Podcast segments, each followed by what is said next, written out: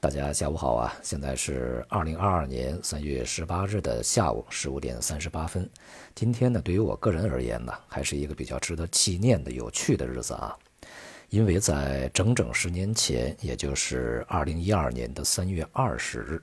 我发了一篇微博啊。这个主要内容呢是讲，在未来的十年里面，我看不到上证指数会涨到六千点啊。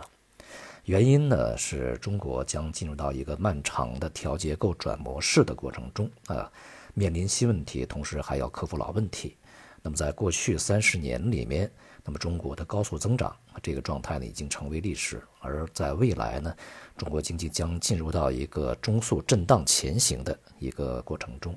而对于股市而言呢，相对来讲啊也都不便宜，所以说呢要克服这一系列的问题啊，因此呢对于它的上方的空间呢。并不是特别乐观啊。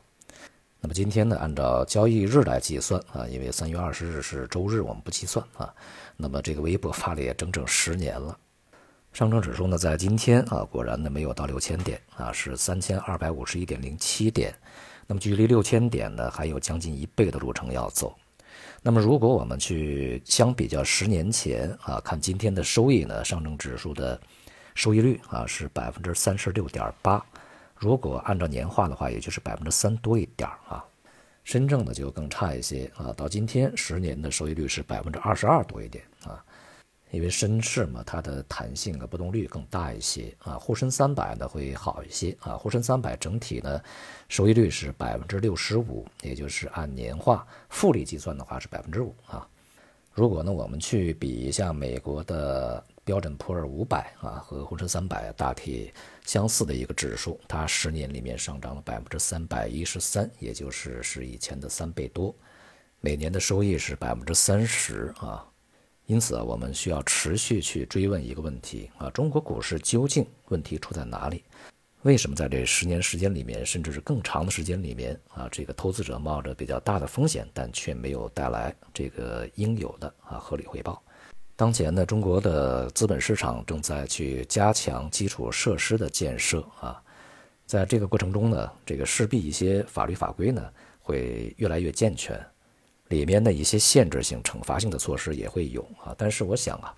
相关措施的针对重点呢啊，不应该只是投资者啊，应该是更加多的倾向于融资者。而融资者的身份呢，又在过程中啊去频繁的转换的。他们有的时候是融资者啊，有的时候也是投资者，而他们的一系列所谓的投资行为，往往和普通的投资者是完全不对称的啊，也完全不对等的。不过呢，通过一些简单的数据对比啊，可以从里面找到一些对于普通投投资者而言呢啊非常有用的一些，呃，有利于投资理念、投资策略的啊一些信息。比如说，我们刚才对比了几大指数啊，深证百分之二十二十年，上证百分之三十六十年，但是沪深三百百分之六十五十年。很显然，沪深三百要好于那两个指数啊。为什么呢？沪深三百是整个市场里面前三百个市值最大的啊优质公司、蓝筹公司的股票的集合。所以呢，对于长期投资而言，是不是我们去买一些龙头啊，买一些蓝筹，买一些核心价值会更好一些呢？而不是去追逐短期的弹性、短期的波动啊。另外呢，还有这个两个数据也是非常有价值的啊。如果我们呢去看一下这个全市场的基金指数啊，就是公募基金它的表现呢。沪市的基金指数和深市的基金指数，它们的收益率啊，大致呢是在百分之八十到百分之九十啊这样的一个水平，也高于沪深三百。如果说啊沪深三百呢是被动的去抽取一些股票样本的话，那么很显然啊公募基金呢在投资过程中，有非常多的基金呢是主动选股的，并且啊在过程中啊也会采取不同时间的一个资产配置的一个这个。调整啊，比如说什么时候超配债券，什么时候超配股票啊，在允许的这个比例范围内进行调仓。我们从过去十年啊这个整体表现来看呢，公募基金啊它的表现的是好于大盘的。因此，如果我们长期投资的话，是不是可以更加多的去相信一下公募基金啊？毕竟呢，还是专业队伍嘛，做一些专业的事儿啊。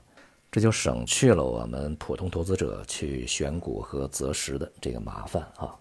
如果呢对于市场有一些认识的话，你可以进行一些大择时嘛，不用每天去盯盘啊。对一些大的趋势这个看好以后，那么在低位呢你去配置基金啊，在相对的高位你去赎回，这样的话呢可能会好一些啊，这个效果。好，回到我们当前的市场啊，今天整体来讲呢，这个无论是股市啊、债市啊、汇市啊、商品啊，波动呢都相对比较温和一些。股市和债市啊，整体处在一个反弹以后的整固状态。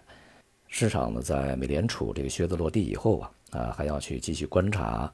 那么俄乌局势的一些最新的突品进展，无论是向好还是向坏啊，以及未来经济的一个发展的情况。从近期的情况来看呢，像股市啊，它有望呢去向上测试啊这个中期的一些压力啊。但从长期而言呢，由于整体大环境在起初就不是非常好，在叠加啊新的一些这个负面因素的刺激，未来呢全球经济啊在可见的时间内啊存在呢逐步滑向衰退的这个风险啊。那么因此呢，对于资本市场而言，从长期啊仍然是不看好的。